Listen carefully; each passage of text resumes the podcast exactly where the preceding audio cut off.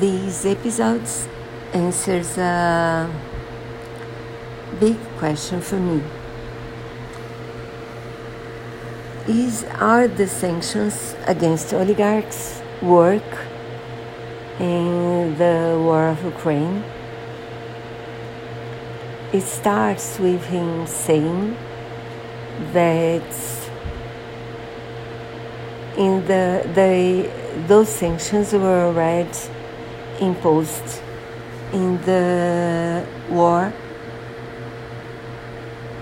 against Crimea, against Crimea, which resulted in the annexation of Crimea.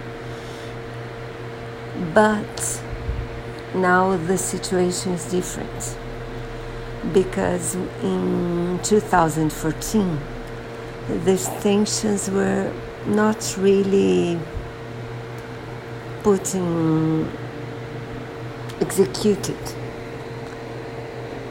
the because you know the money spoke louder at that time. They were not that um, the fiscalization was not hard. And now they uh, he thinks the sanctions will be imposed in reality, not in fiction, because the Occidental countries are, do think that this is a real step that can prevent a, th- a third world war against Russia. So this time the sanctions will be imposed. And because those oligarchs are billionaires, very close to Putin, all of them.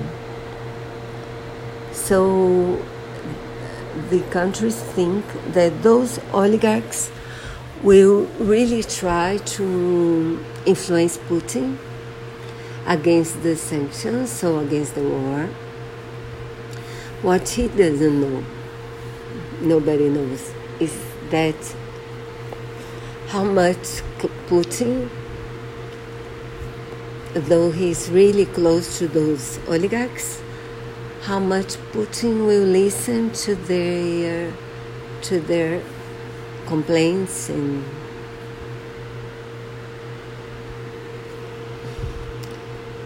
and